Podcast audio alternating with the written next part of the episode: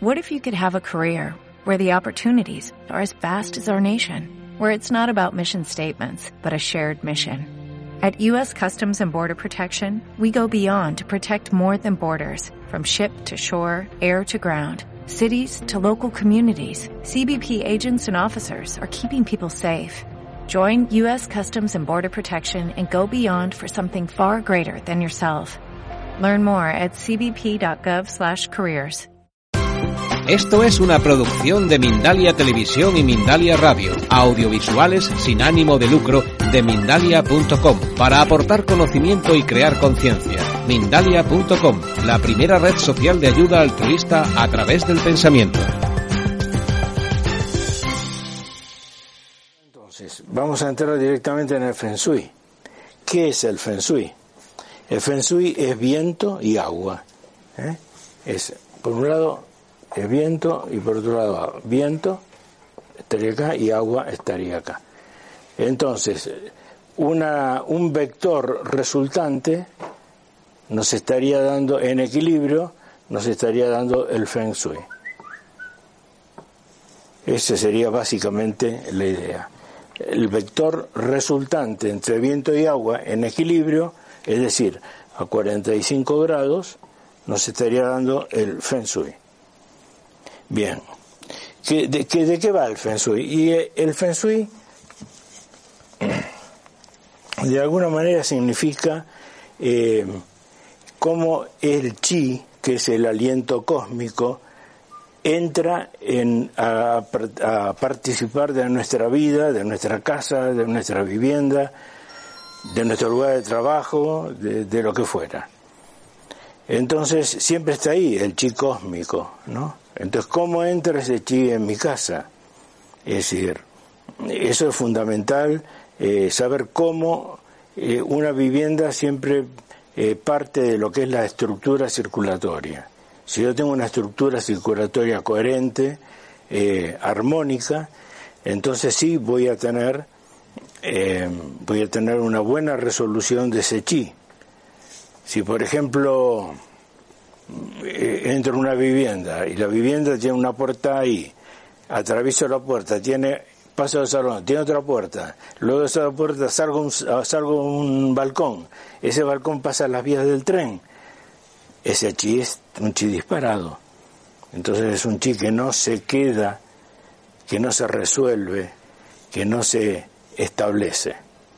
Es decir, es un chi muy dinámico si entro a la puerta de mi casa, al hall de mi casa, y me encuentro con una pila de periódicos, y abro por allá, y están los libros apilados, y ahí no se puede ni entrar a limpiar de la cantidad de muebles que hay, eso nos lleva a un chi eh, eh, de detención.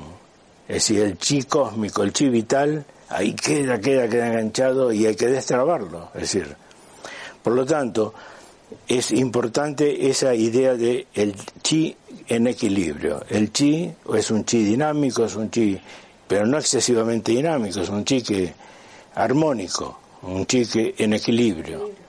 El, equilibrio es fundamental.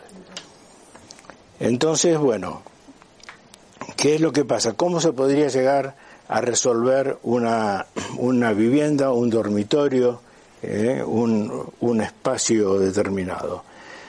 Bueno, pues cuenta la leyenda que hace oh, tres 3.000 años atrás el emperador chino Fuji, primer emperador de la China, iba caminando a las orillas del río Lo. Y de ese río surge una tortuga importante, una tortuga grande, que trae de caparazón negro. Y en esa tortuga, y esa tortuga en ese caparazón traía unos dibujos, ¿eh?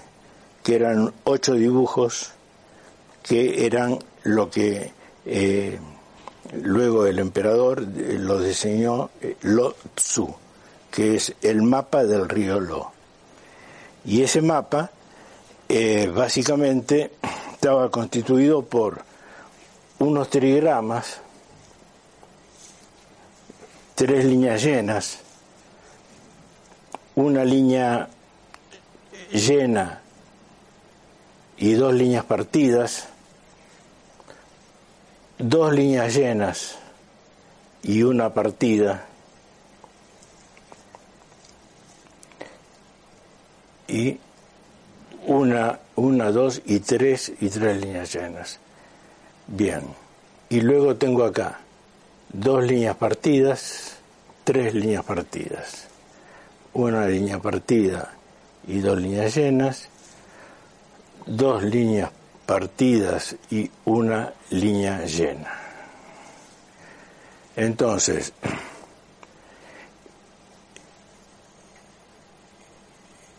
espérate porque este estaba entonces realmente tendríamos el padre, el hijo mayor, el hijo del medio y el hijo menor. La madre, la hija mayor, la hija menor, o podemos ver en el mismo orden, la hija, la hija del medio, no, perdón, y la hija, la hija menor. Y la hija del medio es así. Ahí estamos. Bien. Bueno, entonces tenemos madre, hija mayor, hija del medio, hija menor. Padre, hijo mayor, hijo del medio, hijo menor. Bien, con estos son ocho los eh, trigramas. Estos ocho trigramas vienen a conformar lo que se llama el cuadrado mágico.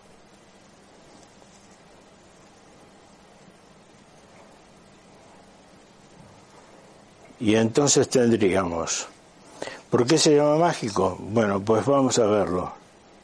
El 4, el 9, el 2, el 6, el 7, el 1, el 8 y el 3. Bueno. ¿Por qué se llama mágico? El cuadrado se llama mágico porque cualquiera de sus diagonales, horizontales o verticales siempre suma 15. 2, 7, 6. Falta el número 5. Eh, el 5 ocupa el lugar del chi. El yin y el yang. Entonces, eh, el 4, el 3 y el 2, todos suman 15. Entonces, cuando uno resuelve el número eh, que es el número que debíamos de tener cada uno de nosotros, o que tenemos cada uno de nosotros, ¿eh? para, eh, para fijar el número con respecto al, a la fecha de nacimiento, cuando estamos eh, que el resultante es el 5, el 5 lo absorbe el 7. Entonces, pero eso sí es un detalle ya más, más en profundidad, no para la conferencia. Bueno, básicamente entonces, ¿qué es lo que pasa? Que el número 4 lo podríamos escribir acá más fácilmente. El número 4 sería este, voy a escribirlo arriba. El número 4 sería este trigrama. Partido, lleno, lleno. Bien, He empezado por acá porque este, el 9, nos significa el sur y el 1, el norte. El este estaría dado en el número 3 y el oeste estaría dado en el número 7. Entonces, en el cuadrante sureste, el 4 es la hija mayor, partido lleno lleno. ¿Y eso qué significa? Eso significa que ahí estaría un, por así llamarlo, hay gente que lo llama los castillos, un castillo que sería el castillo de bendiciones de la fortuna. Entonces, si ustedes quieren activar en vuestra casa ese lugar para que haya fortuna, ¿eh? tienen que ubicar a este, a este cuadradito en el lugar del sureste, exactamente. Esto se llama entonces bendiciones de la fortuna. Bien. ¿Y acá con qué nos encontramos? Nos encontramos con el 9. Todas las brújulas eh, chinas del Feng Shui, todas traen el sur con un puntito rojo. Es decir, la, la brújula china significa, subraya al sur, no al norte como la nuestra occidental, sino que lo que le importa es dónde está el sur. ¿Por qué? Porque en el sur está el sol, en el sur está el mediodía. Entonces, la esencia de la idea es buscar al, al 9, digamos a la casilla 9, que sería la hija del medio, sería esta de acá, el 9, la hija del medio que es llena, partida, llena. Haciendo un salto a lo que es el I Ching, porque no sé si saben algo del I Ching, pero hay un trigrama en el I Ching que es llena, partida, llena, llena, partida, llena. Y es el hexagrama 30. Y entonces ahí sí se produce un consumo de la madera que viene del 4 al fuego que viene del 9 y entonces se activa el dinero. Es realmente una... Eh, se consume, se consume la madera, el fuego consume la madera y eso pone en marcha un mecanismo que es la, eh, claro, la atracción, la provisión de dinero. Es un tema para estimular en el casillero 9,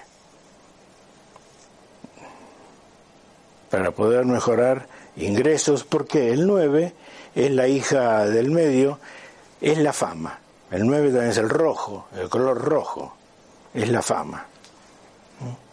Entonces, si, si alguno de vosotros es hija del medio, eh, puede ser famosa, ¿no? La hija del medio, la hija del medio. Sí, para la estructura de la familia de, de, ¿cómo es? De la familia china, eran el emperador, que era el padre, con la emperatriz, que era la madre, y los hijos y las hijas. Sí, esa era la estructura, por eso surge el cuadro mágico, en la familia de Fuji, digamos. Bueno, y entonces acá nos vamos al 2. ¿Qué es el 2? Y el 2 es este numerito de acá. Son tres líneas partidas. Tres líneas partidas. ¿El 2 qué es? Y el 2 es, bueno, así como acá hablamos, esta es la bendición de la fortuna, esto es la fama. ¿eh? Y este es el fuego. Es muy importante el concepto del fuego, porque luego cuando terminemos de hablar estas cosas, ahí le superpondré una especie de cuatro al cuadrado mágico, pero paso a paso. luego vamos al 2. El 2 es la tierra. El 2 es la tierra. Partido, partido, partido. La tierra. La tierra. ¿Y qué es? Es lo femenino por excelencia. ¿Por qué? Porque lo masculino es la línea llena y lo femenino es la línea partida.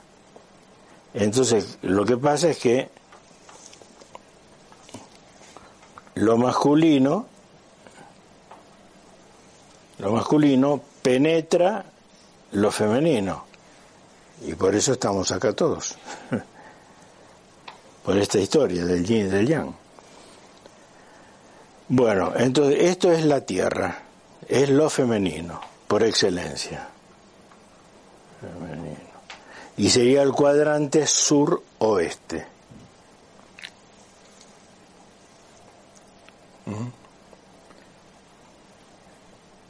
Entonces es un muy buen lugar para el dormitorio principal. Buen lugar para la pareja. Si bajamos por acá y vamos al 7, en el 7 tenemos la creatividad. Es la hija menor, que sería llena, llena, partida. donde estamos acá el 7? la hija menor, ¿Qué es lo que pasa? ¿Por qué ocupa el 7 este casillero? Porque en, el, en la alcoba eh, imperial, digamos, y luego como, un costumbre, como una costumbre en todas las viviendas de la corte, etcétera, la cortesana vivía en la habitación de al lado de la del emperador y la emperatriz es ¿eh? para tenerla cerca. Porque salía eh, pero era la cortesana autorizada por el, eh, por la reina o por la emperatriz. Era la cortesana autorizada después tendría otras en otro lado pero así es como funciona y lo define un hexagrama eh, el hexagrama 54 del Lichín habla de todo esto también. Bien, pero también es la creatividad. Y también, para el esquema de Fuji, la mujer número 7, oeste puro, era la mujer que le daba los hijos, era la mujer fecunda. Él buscaba a esta para que le diera los hijos. Entonces, con la mujer uno tenía lo profesional, tenía la iniciación sexual. Con la mujer tres, ni fu ni fa, faltaba experiencia. Eh, con la mujer nueve se enamoraba, el amor de su vida. Y con el siete tenía su descendencia. Es un poco la estructura.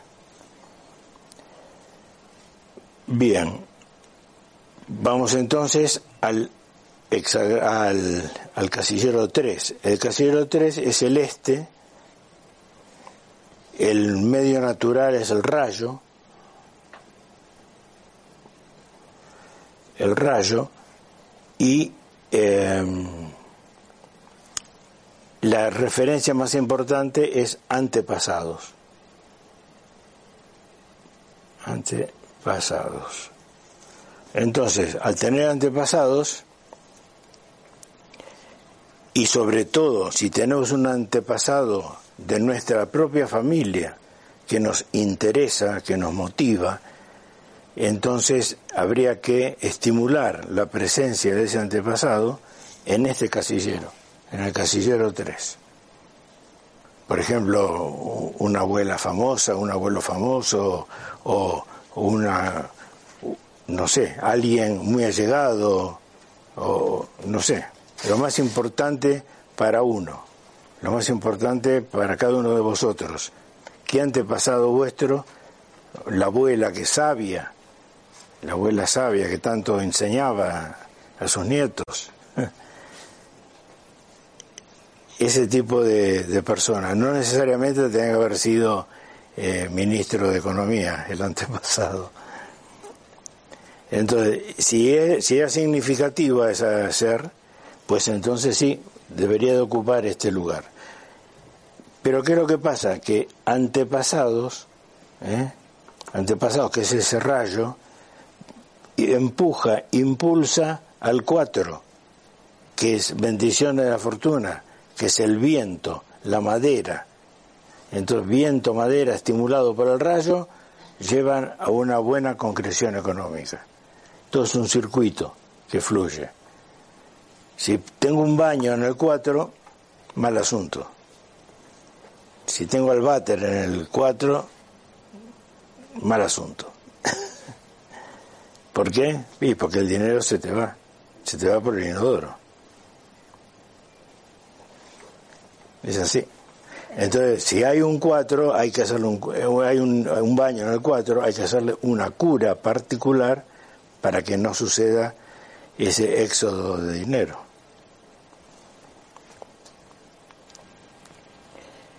Bueno, entonces nos vamos acercando a la fachada norte. Acá tenemos el noreste, el 8. ¿Qué es el 8? La montaña. La montaña. El 8, el 8 es la montaña, el 8. ¿Qué es la montaña? Y la montaña es el hijo menor, la montaña es la sabiduría, la montaña es el respaldo, es aquello que nos respalda. Entonces, si tú te tiras, te acuestas sobre la ladera de la montaña, tienes la espalda cubierta. Entonces, desde el punto de vista del Feng es muy interesante. Incluso si tienes, este, tienes que edificar, es un, esto es una montaña, y tienes que edificar una casa, no, no la vamos a poner aquí, la vamos a poner ahí. Vamos a hacer un hueco para meter la casa ahí. Entonces la espalda nos va a cuidar, ¿eh? la espalda de la montaña nos va a proteger la vivienda, nos va a recibir. Es muy importante el emplazamiento de la vivienda con la montaña. Bueno, entonces dijimos que era la sabiduría, que era el hijo menor, y luego vamos al uno, el uno que sería el agua, el uno sería lo profesional, el uno sería el viaje,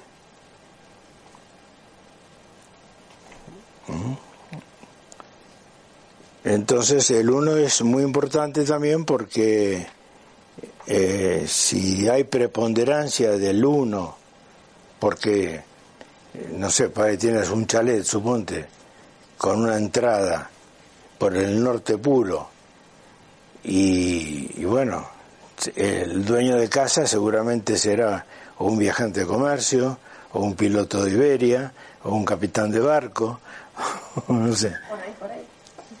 Algo está referido a múltiples viajes. Y eso es lo que nos daría el norte, el norte puro. Y luego nos encontramos con el 6. El 6, así como el 2 era la tierra, el 6 es el cielo. Son el 6.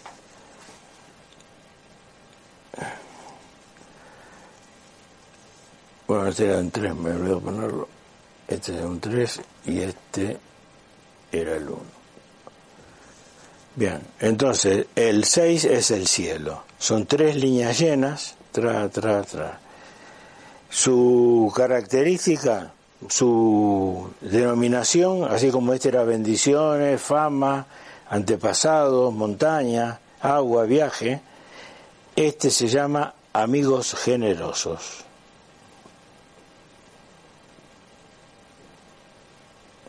Amigos generosos. Entonces nos encontramos acá con amigos generosos. Y bueno, entonces, desde el punto de vista de los elementos, sabemos que el uno es el agua, la montaña es tierra, el rayo es energía pura, el rayo, bendiciones de la fortuna es el viento, fama es el fuego, el 2 es la tierra por excelencia, el 7 es el lago, el 6 es el cielo y el 6 es metal. Metal.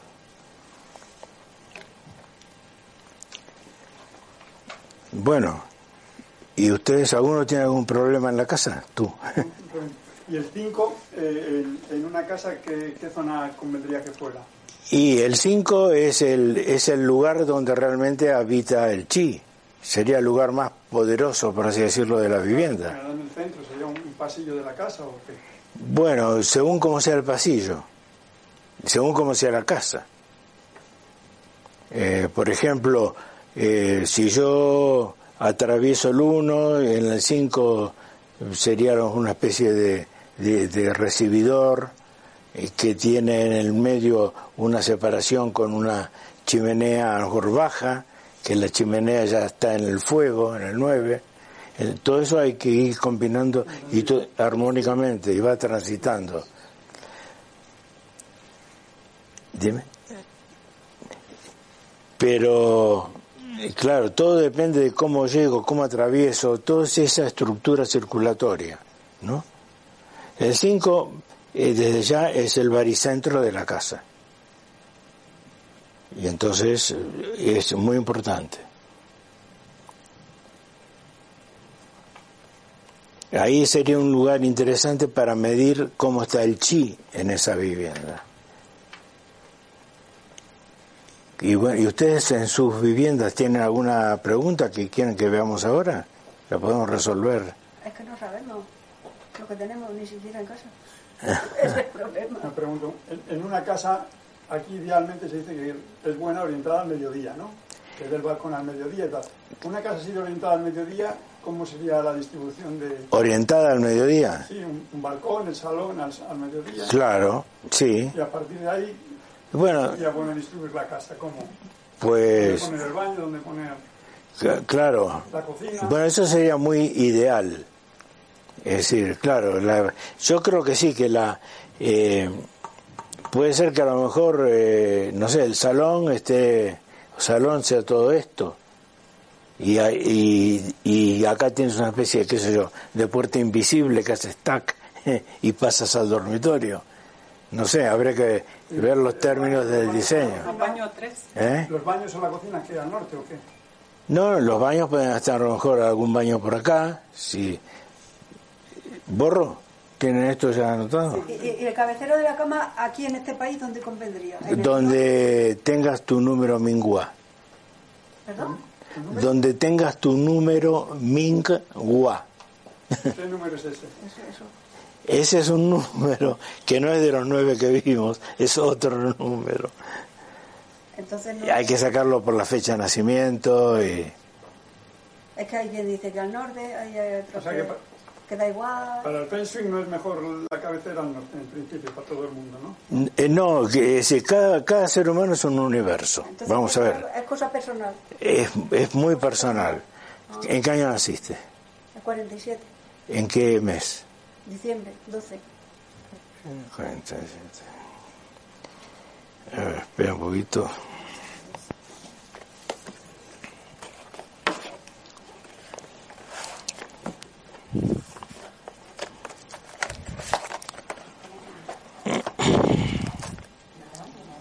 Cuarenta y siete igual a once. Once igual a dos más cinco igual a 7.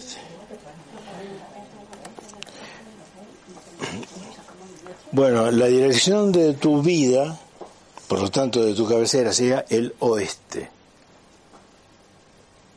Pues, según mi casa es horrible. La pego al ascensor, es que pasa por el oeste y no, eso sí, no puedo dormir con el ascensor. nunca. Bueno, está bien. Es lo que me ha tocado. La, ¿Y la puerta? ¿La puerta de tu Pues casa? Al oeste también le da. La puerta, bueno, eso, eso es bueno.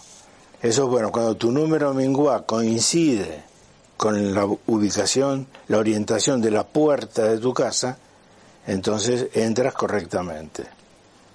Es decir, es, una, es un tanto a favor, digamos.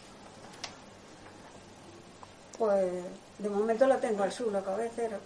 Al sur, y- Otro tema importante, antes que la cabecera, fundamental, ¿cómo es tu dormitorio? Pues normal. Sí. Orientado al mediodía, la puerta, eh, orientado a un pasillo, la puerta y la cama, ¿cómo están? Es decir, en, en, en paralelo. La cama paralela a la... a la- este- esta sería la habitación, digamos, ¿no? sí, Bueno, ¿dónde está la cama? pues pegada aquí aparece el A- cabecero. acá, Sí, acá tengo la cama. y la puerta aquí abajo. La puerta a- abajo a, a la derecha. Ahí. Bueno, esta es una posición correcta. Pero si estamos en, si ese cuadrículo lo ponemos norte, sur, este, oeste, está No, an- an- antes, antes de, es decir, la casa no es que la voy a hacer ahora y tomo en cuenta todo esto. La casa es que está hecha. Entonces, dentro de eso, ¿qué es lo más importante? Antes que la ubicación del cabecero, supongamos, supongamos que la puerta estuviera acá. Eso es fatal al oeste, más aunque tengas acá el norte, suponte que acá tienes el norte. Eso es fatal. ¿Por qué? Hay un porqué. Porque el último de tus días te van a llevar con los pies para adelante. Sí. Y por. Entonces, nunca deben de mirar los pies, nunca deben de mirar a la puerta. Fundamental, ¿eh? Después hablamos de las orientaciones y todo. Pero lo primero, esto.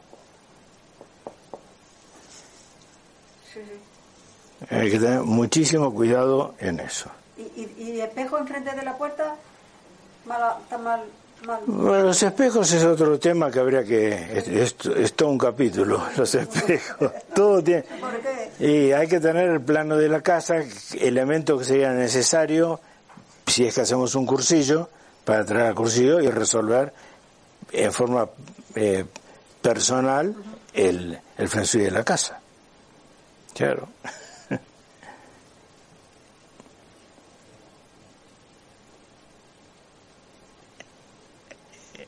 Por ejemplo, no sé, ¿alguna pregunta tienen?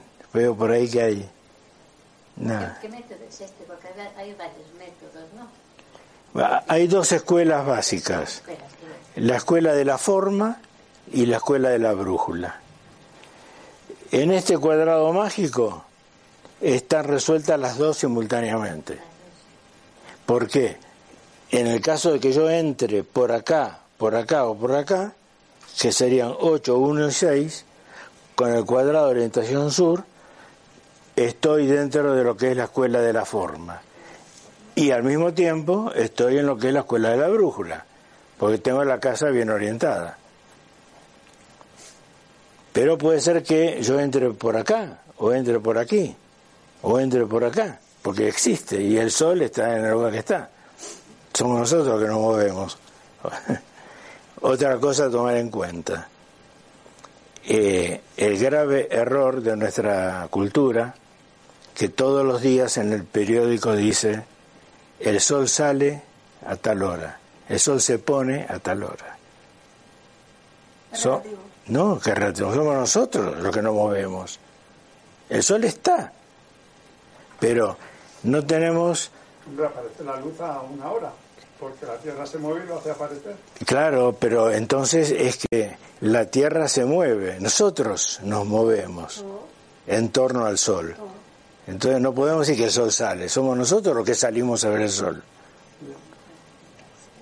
Y es muy importante porque eso reduciría la, el ego, que nos creemos aún hoy que la Tierra es el, el centro del mundo. Pues, pues si no escribiríamos de otra manera el, peri- el anuncio de que el sol, ¿no? Es, es- es al revés. Ver si lo cambiamos. Hay que cambiar el chip. Habría que concretar más. Habría que decir, eh, nosotros somos los que nos movemos alrededor del sol. Todas las culturas antiguas eh, adoraban al sol. Ya, nosotros ni lo miramos. De suerte, porque hay turismo, entonces ganamos mucho dinero en España. ¿Y cómo equilibramos el chi en la casa? ¿Cómo, ¿Qué podemos hacer para equilibrar? ¿El chi? ¿Cómo podemos hacer para equilibrar el chi? Bueno, eh, ¿Alguna cosa que podamos hacer para beneficiar el equilibrio? Bueno, lo, lo primero sería tener la posibilidad de proyectar el cuadrado mágico en el plano de la casa y ver cómo Y estamos. adaptarlo como se pueda, mejor se pueda. Sí, saber, bueno, puede ser un rectángulo, habrá lugares que le falta, ¿no? Por ejemplo, hay, hay algunos proyectos que tienen una casa en L, entonces, claro, le falta todo esto. Entonces, hay que hacer una cura para poder eh, rectificarlo. Y cuando se vive, que hay gente que vive en un pequeño receptáculo y tiene allí el baño, la, la cama y todo, que Lo mismo, el cuadrado mágico en el pequeño receptáculo. Y hay zonas, claro. Sí. Aunque no haya paredes. Eh, potenciando, diferenciando y potenciando. ¿Mm? Pues ya te digo, ¿cómo potenciamos bendiciones? Y con una planta, pero que tenga tronco de madera. Más aquella. o estas. Con tronco. Con tronco, y cuanto más importante el tronco, mejor. La madera. Ah, madera. La madera. ¿Cómo potenciamos la fama? Y con el color. Porque ya que no podemos tener una chimenea, porque es un piso, no sé, que yo en Carabanchel, donde sea, ¿cómo hacemos? ¿Eh? ¿Cómo hacemos? ¿El rojo? El color el rojo. El rojo. Pero en el dormitorio no tiene que ser un color relajante. El rojo no es relajante. Bueno, Como no lo vas a ver, ¿no? el rojo, Vamos a poner solo una pared roja y otros blancos. Lo demás, sí. el rojo puede ser, En un dormitorio puede ser también el color de la pasión. claro. Pared sola, sí. O no pintar toda la pared de rojo. Es decir, a lo mejor me alcanza con tener, con tener un, un cuadrito de este tamaño rojo en el lugar del sur.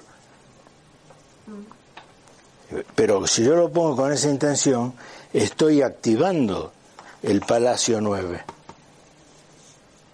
Pues yo creo que en eso de los colores, por ejemplo, pues el que cada uno se sienta bien con ese color, pienso yo, ¿no? Si tú te sientes bien con el rojo, rojo, que te sientes bien con el azul, con el azul. Sí, es importante, lo- es importante lo que uno siente, pero al mismo tiempo hay un código de colores para estos lugares. hay un orden de... Claro. Ah. Pero en nuestro interior es que nos dice, ¿cómo te sientes? ¿Te sientes bien? Ese. Digo yo, yo, lo- yo me rijo por esa norma. Sí, sí, Mi interior me dice, y nunca me engaña. claro. Sí. ¿Y cómo potenciar el 8, la sabiduría? Bueno, la sabiduría es la montaña.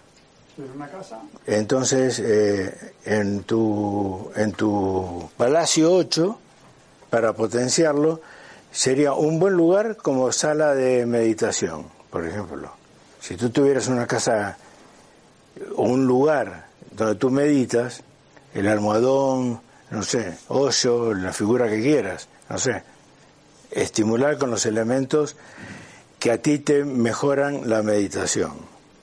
Una pirámide de esa de meditación. una pirámide también, eh, eh, una foto de una montaña, un, un croquis, una perspectiva, o, o un- una reproducción de alguna pintura que te interesa.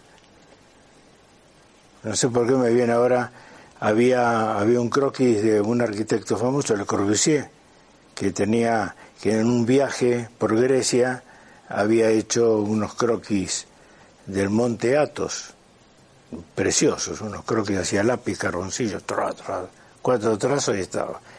Tener ese, ahí yo lo pondría. Está bien. Eso son gustos personales también, ¿no? Pero todo aquello que te lleve a un sitio de, de calma, de paz, ¿por qué? De respaldo. Porque el 8 es la montaña y es el respaldo, es tu espalda. En el cuerpo es tu espalda. Sí.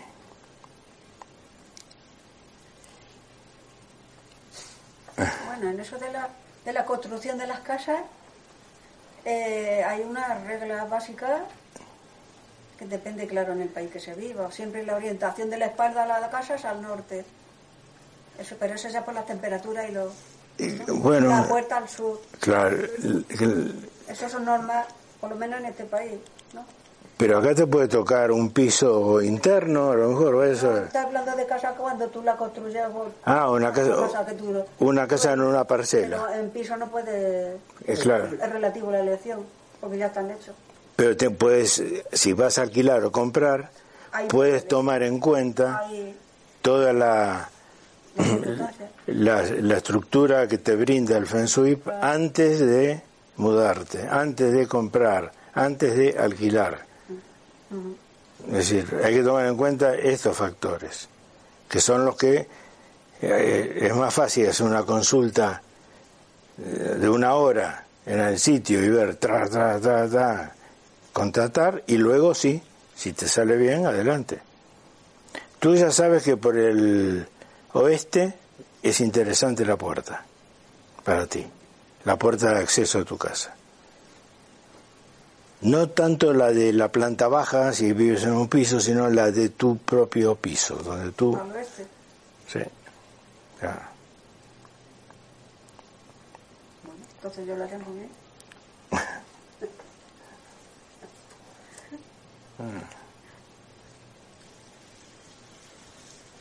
¿Y tiene alguna otra pregunta? ¿Tú no? Allá, hola.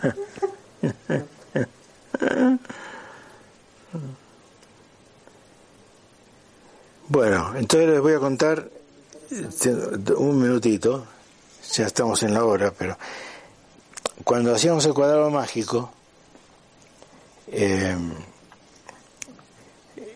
los templarios en muchos templos, y eso lo pueden encontrar puesto en distintas posiciones, hacían una cosa algo así. Una especie de cuatro con una H. ¿eh? ¿Sí? Bien. Ahora, si este dibujo lo proyecto en el cuadrado mágico, sería una cosa así.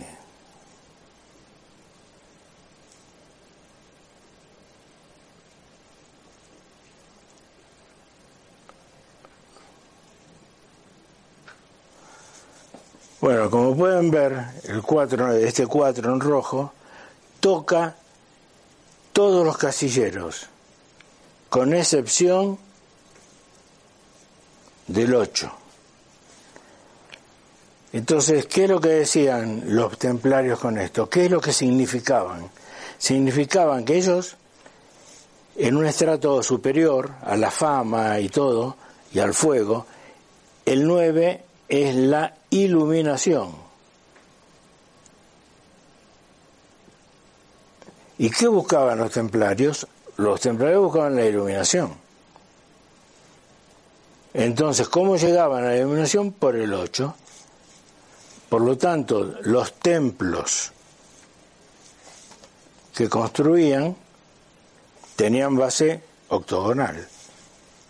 Tac, tac, tac, tac, tac, tac, tac y tac.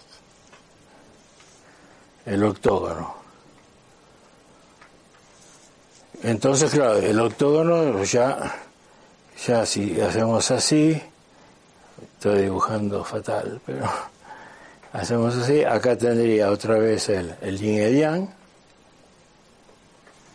y acá tendría el 4, el 9, el 2, el 7, el 6, el 1, el 8 y el 3. O sea, el 8, No. el 8 que quedaba fuera lo consiguen incluir. Eh, no, ellos dicen, al no tocar el 8, ellos manifiestan que por el 8 ellos consiguen llegar a la iluminación. En vez de andar yendo por todos los casilleros para llegar al 9, directamente por el 8, ellos llegan a la iluminación. Y en la construcción del octógono sería una, un- un- una parte del octógono, el 8, una dovela o como se llama. Esa es una parte. Claro. Sí, sí. Así que bueno, pues nada. So- esa es la hora y hay otra conferencia creo ahora, así que vamos a tener que ir. Resulta que todos veníamos por la geometría sagrada. Y esto es parte de la geometría sagrada. ¿Incluye la geometría sagrada? Claro, sí. Que pensábamos que era otra cosa. Está la muy interesante. sagrada. Bueno, usted presupone además que los, los templarios conocían algo de Feng Shui.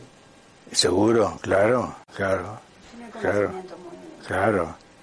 Eh, en, en, en París, Ile-de-France, frente a Notre Dame, como, no sé, si a 20 metros o algo así, te pones ahí delante de las escalinatas, un poquito así inclinado, y en el suelo vas a encontrar el, el octógono de los templarios. Está puesto ahí.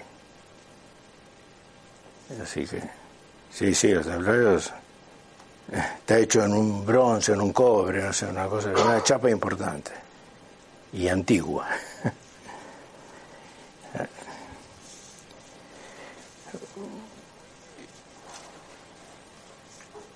Bueno, eh, lo de la geometría sagrada es sí, es en parte es esto, eh, en parte es el eneagrama, son todas cosas que no se que no se utilizan, que están dormidas, que están olvidadas y que hay que traerlas a nuestra a nuestro tema.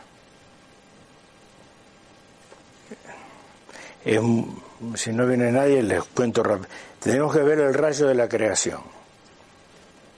Y eso es un tema ya más, más fuerte. Pero, bueno, joder, es que me tira la... Vamos a.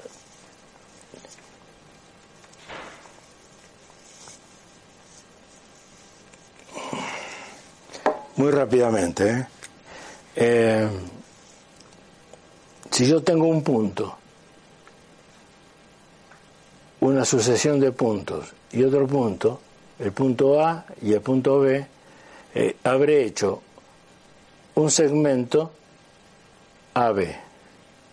Pero este segmento AB tiene tres elementos. El punto original, los puntos intermedios y el punto final. Quiere decir que el 1 contiene al 3. El 1 es el absoluto. Es el absoluto. Contiene el 3, el 3. El 3 se llama todas las galaxias. ¿Por qué todas las galaxias?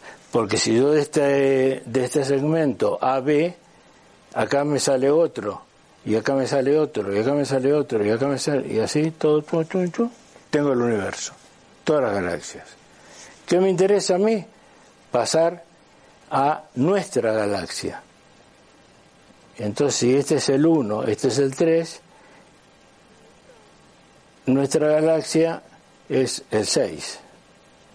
Nuestra galaxia. Ahora, si yo de nuestra galaxia quiero ya en dirección a nosotros, ¿qué viene? Viene el Sol. Entonces tendría al Sol, que sería 3 más 6 más 3, igual 12. Nuestro Sol es 12. Después de 12, ¿qué me interesa? Y todos los planetas. Todos los planetas sería 3 más 6 más 12 más 3, igual a 24. 24 serían todos los planetas. Y de 24, que son todos los planetas, que me interesa la Tierra. Pues sería la Tierra. Tierra. Nuestro planeta. Y sería 3 más 6 más 12 más 24 más 3. Total 48. 48 es la Tierra. Y después de 48 que es la Tierra, ¿qué es lo que viene? La Luna. Que sería toda la suma anterior ¿eh? más 48 más 3 y nos da 96. Con esto quiere decir que el proyecto del universo sería que el Sol, que la Tierra fuera un Sol para la Luna.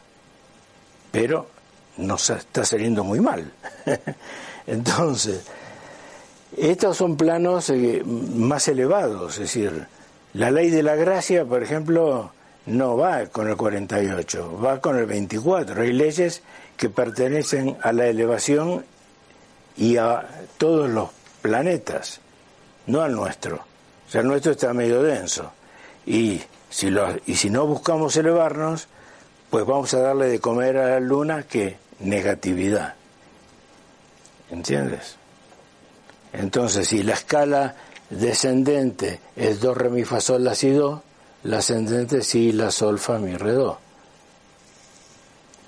Un poco va de eso el tema de la geometría sagrada, con la espiral de Fibonacci y otras cositas que otra vez la veremos. toda la geometría sagrada se basa sobre una base 12, no como en el sistema métrico que estamos aquí con la base 10. Según La, la geometría sagrada, la geometría sagrada parte, parte del 1, del número 1, mientras que la aritmética, por así decirlo, parte del 0. sí. No, sí, no, es muy distinto. Todos los días los, los monjes tibetanos eh, en la tierra se hacen un mandala que empieza por el 1 siempre, el punto, tac. Es que eso uno ahí, todo, todo va al 12. Tres- El 6, el 24, el 48, Eh. todo sobre 12. El- no, el 12 es el sol. Yo No, el más uno y la Trinidad. Va de tres en tres, más bien. Claro, va la ley de tres. Por eso el enneagrama que hablaba al principio combina la ley de siete con la ley de tres y sale nueve. Tengo el coche también fatal. Vamos a ver. Esto sí, el enneagrama rápidamente. El enneagrama 9, 1, 2, 3, 4, 5, 6, 7, 8. Bien. En notas musicales, el 9 es Do. El 3 es semitono Do. Y el 6 es semitono Do. Entonces, Do, Re, Mi, Fa, Sol, La, Si. Ahí están, con las notas musicales el enneagrama.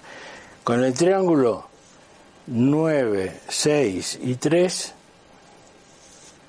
¿eh? y con 1, 4, 1, 4, 8, 5, 7, 2, 1, 4, 2.